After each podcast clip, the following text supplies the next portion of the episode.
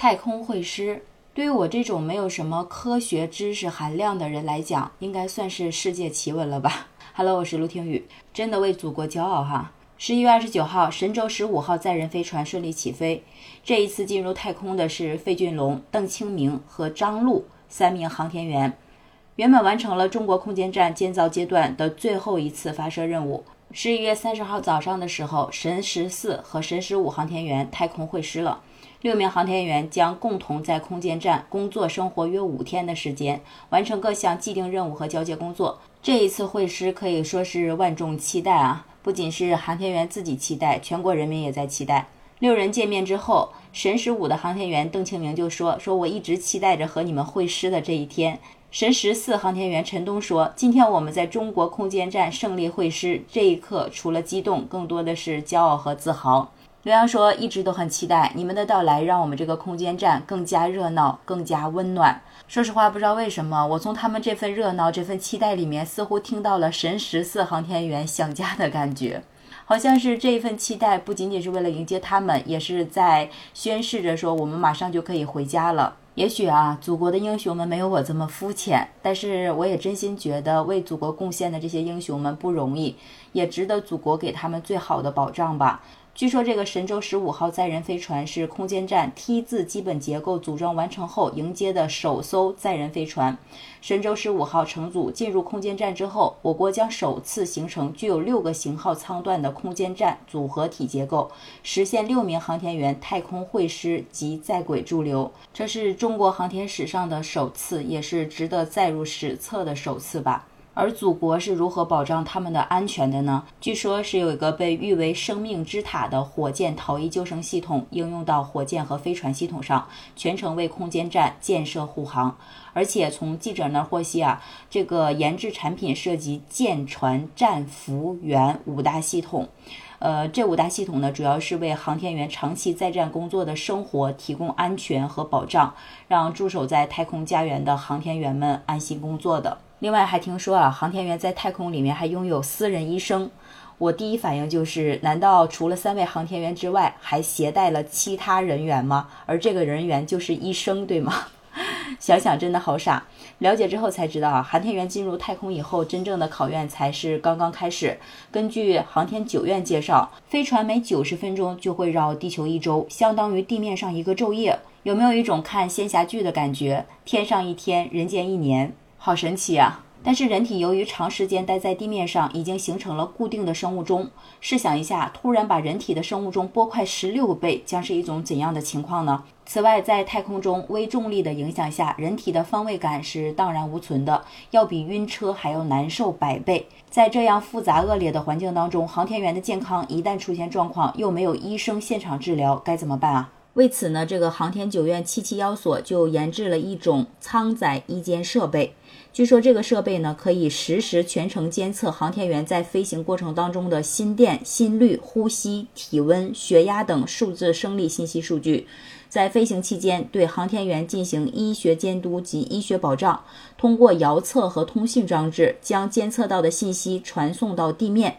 供地面医务工作者观察、分析、指导航天员应对突发的健康状况，这可不就是私人医生的重要角色吗？这解决了健康和安全方面的问题，在生活方面也是考虑的非常周全的。据说啊，在轨配置的两套厨房设备是可以同时进行用餐准备的，两个乘组可以一起进餐和分享食品，两个舱段配置的两个卫生间和六个睡眠区都可以是独立使用的。而且根据专业人士介绍说，两船在轨的天地通讯是可以通过各种信息大联合实现，具体是由中国空间站代传相关信息和指令，统一分配通信资源，以实现两船天地监测无缝衔接。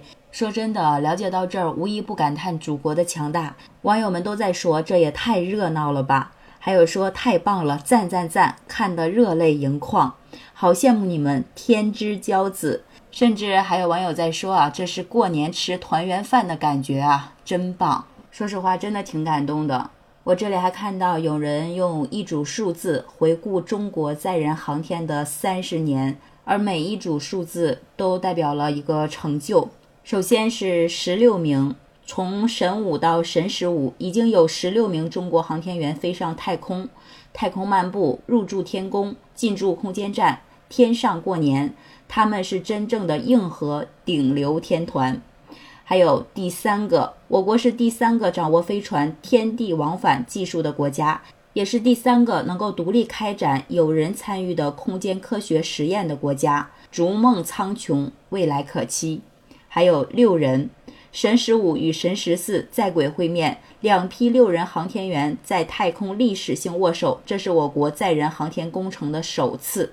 一百吨级合体成功，重量级选手来了。随着天舟五号和神十五的成功发射，我国空间站的重量将达到一百吨级。两小时，从发射到成功对接，天舟五号只用了两小时，创造世界最快。交会对接记录，让世界见证中国速度超两百天，创造纪录。神十四航天员陈东成为我国首位在轨时间突破两百天的航天员。星空在上，祖国在下，他在上下之间讲述飞天的梦想。六千万。